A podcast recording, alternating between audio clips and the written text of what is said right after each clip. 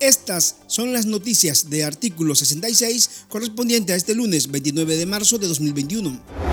El líder y exreo político Medardo Mairena renunció a su cargo como coordinador nacional del movimiento campesino para lanzar su posible precandidatura a la presidencia de Nicaragua dentro de la oposición, confirmaron miembros de esa organización. Mairena fue sustituido por Juana Juárez, quien fugía como vicecoordinadora. El exprisionero del régimen aseguró que su enfoque será luchar por conseguir la unificación de todos los sectores de la oposición.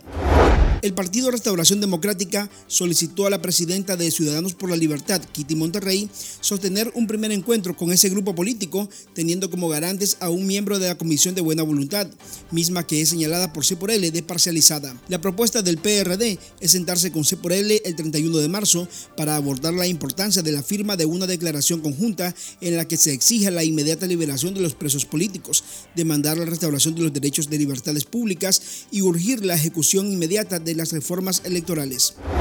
SOS Nicaragua Europa presentó el libro blanco, Las violaciones a los derechos humanos en universidades públicas de Nicaragua en el que denuncia que las universidades públicas de Nicaragua fueron focos de protestas y blancos de acciones de represión por parte de agentes armados controlados por la dictadura de Daniel Ortega a partir de abril de 2018.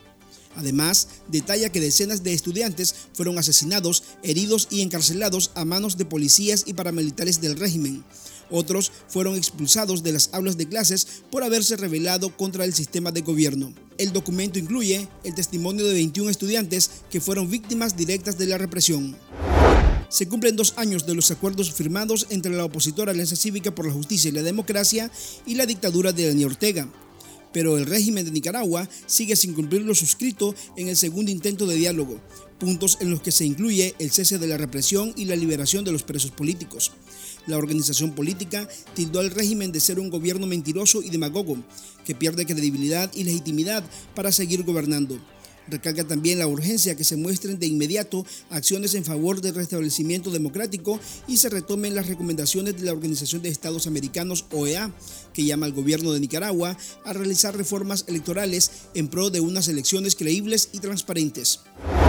El Partido Liberal Constitucionalista, PLC, liderado por su presidenta Maraide Osuna, desea acabar con la mala fama que les dejó el expresidente Arnoldo Alemán, a quien no reconocen como presidente honorario. El secretario nacional de comunicación del PLC, Cristian López, explicó que Arnoldo Alemán es cosa del pasado y que esa facción intenta limpiar la imagen del partido y el lastre del pacto entre Alemán y el caudillo del Frente Sandinista, Daniel Ortega. Sin embargo, fuentes en anonimato expresaron que el intento del PLC de Osuna al decir que expulsaron a Alemán es atraer al empresario Milton Arcia para que sea el candidato del PLC en unas eventuales elecciones a la presidencia después que Francisco Aguirre Sacasa rechazara la oferta.